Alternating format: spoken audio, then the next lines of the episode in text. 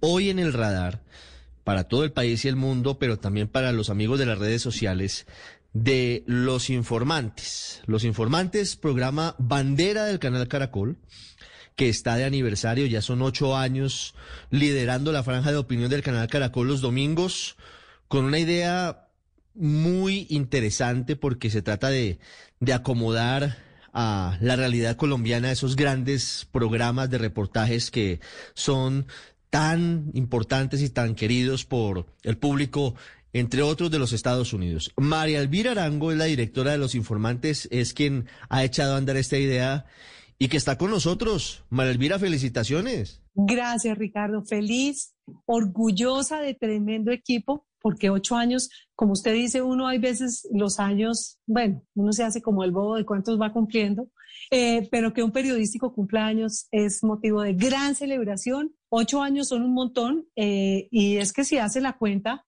Ricardo, son más de 1.110 historias. Pues más de 1.100 historias en eh, una franja que estaba colonizada por otro tipo de programas, pues es todo un logro. Además es habitual a la audiencia a formatos de periodismo de, de buena calidad, periodismo tranquilo, periodismo distinto al que a veces tenemos en Colombia por, por cuenta de la coyuntura y de, y de la vorágine de noticias que pasan todo el tiempo y que es fundamental tener ese momento de pausa y de reflexión.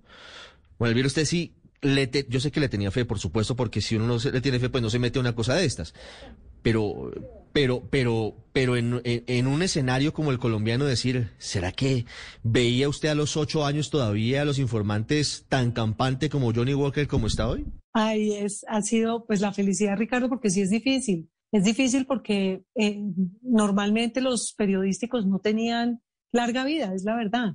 Y este formato resultó ser eh, perfecto, no solo para la franja del domingo, como usted dice bien, sino que la mezcla de tres historias hace que usted en su casa se interese por alguna de las tres. Es imposible que las tres le sean indiferentes, es imposible que no le interese alguna de las tres. ¿Cómo, cómo es el proceso para conseguir historias que, que realmente a veces uno dice, ¿y de dónde la sacaron? Eh, primero, la virtud es un equipo periodístico que está todo el tiempo con las antenas puestas, leyendo prensa, escuchando radio, eh, hablando con fuentes, buscando como locos, porque lo más difícil es tener el cuento. Y como le digo, ya una vez eh, uno tiene la historia, hacemos un gran consejo de redacción los lunes, en donde cada periodista y cada productor tiene que ir a vender su tema y defenderlo con el alma y, y luego, bueno, echarlo a andar, grabarlo grabarlo, luego, como le cuento, editarlo, y uno sobre el camino va puliéndolo, ajustándolo,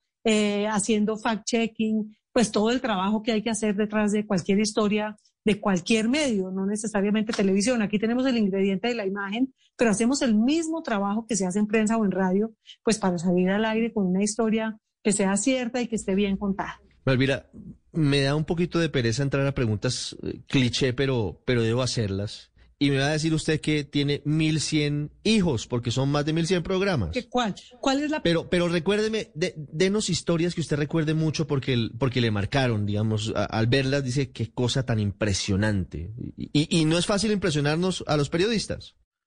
Venga, ¿por qué no me deja, Ricardo, y aprovecho eh, y hago una cuña? Haga la cuña. Eh, listo. A mí de verdad que decirle una u otra, me han impresionado un montón y de mí es difícil escoger una, yo tengo unas consentidas, pero y las que hice yo, entonces no me queda bien, pues me las acuerdo quizá más porque las trabajé yo que las que hacen eh, mis colegas en Informantes.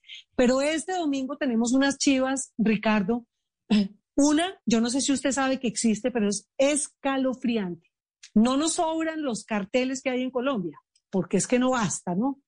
Para encontrar uno más, el cartel de los muertos. ¿Usted había escuchado algo parecido? No, no, no puede ser.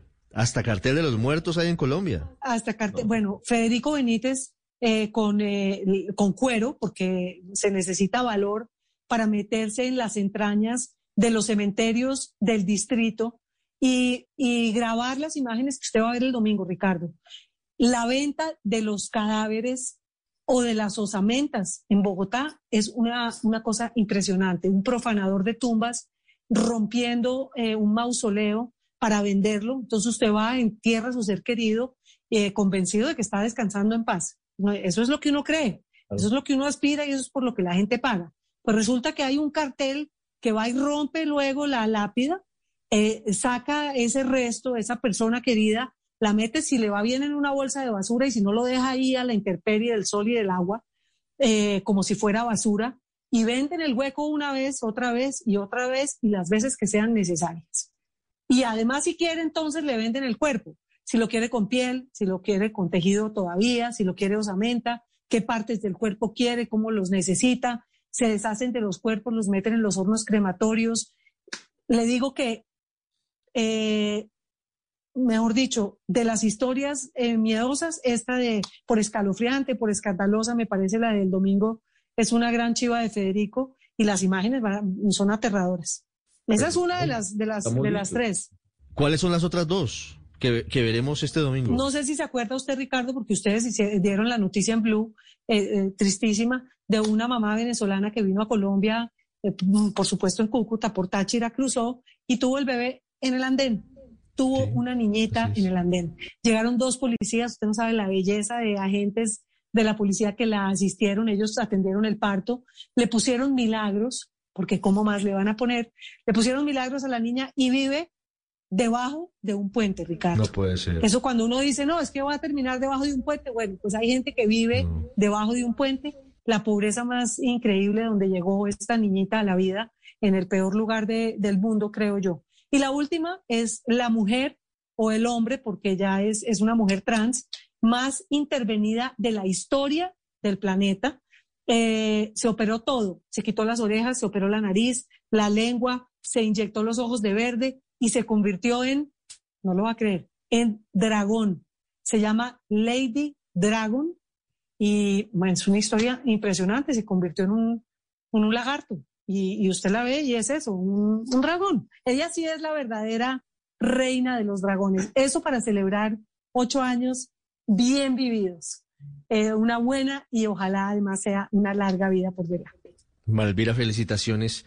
Antes de que se vaya, yo voy con otra pregunta un poquito cliché, pero, pero debo hacerla porque, porque usted es de, de los referentes en el periodismo en Colombia, debo decirlo, que, que además ha sido pues versátil porque ha pasado por todos los medios, por todos los medios. Hoy que mira hacia atrás dice, mire, dirige Los Informantes hace ocho años en televisión. Fue presentadora de noticias en 24 horas. Hizo mucho tiempo radio, que seguramente es un amor que no se olvida. Y también hizo prensa, fue directora de Bocas. ¿Con cuál se queda? no, hoy me quedo con los informantes porque estoy feliz. Pero sabe que yo creo que esa es la clave. Ricardo, cuando estaba eh, en el tiempo, yo decía que no había revistas igual a Don Juan y Bocas, que eso era lo más berraco que había en revistas, que yo me podía poner en un stand en, eh, Nueva York, en Ámsterdam, en donde fuera, y, las revistas del tiempo iban a sacar la cara. Me sentía súper orgullosa y feliz. Y cuando presenté noticias en CMI, en Telenoticias, eh, inclusive en, RCN o luego en, en 24 horas, que fue mi casa donde empecé, bueno, me sentía la más feliz. Y yo creo que eso es, que eso es cuando uno hace las cosas feliz, las madrugadas de radio, me gocé las mañanas, eh, muchísimas fueron esas mañanas de radio, eh, me amo la radio y, y fui muy feliz allí. Pero yo creo que uno tiene que estar feliz y agradecido donde está y eso es lo que estoy haciendo y yo creo que también por eso las cosas salen bien, con mística, con cariño y con, y con bueno, con dedicación y trabajo duro, eh, ahí va uno echando para adelante. Seguimos pegados siempre con esas tres grandes historias. Malvira Arango, directora de Los Informantes, hoy en el radar en Blue Radio, a propósito de los ocho años que cumple en pantalla en el canal Caracol.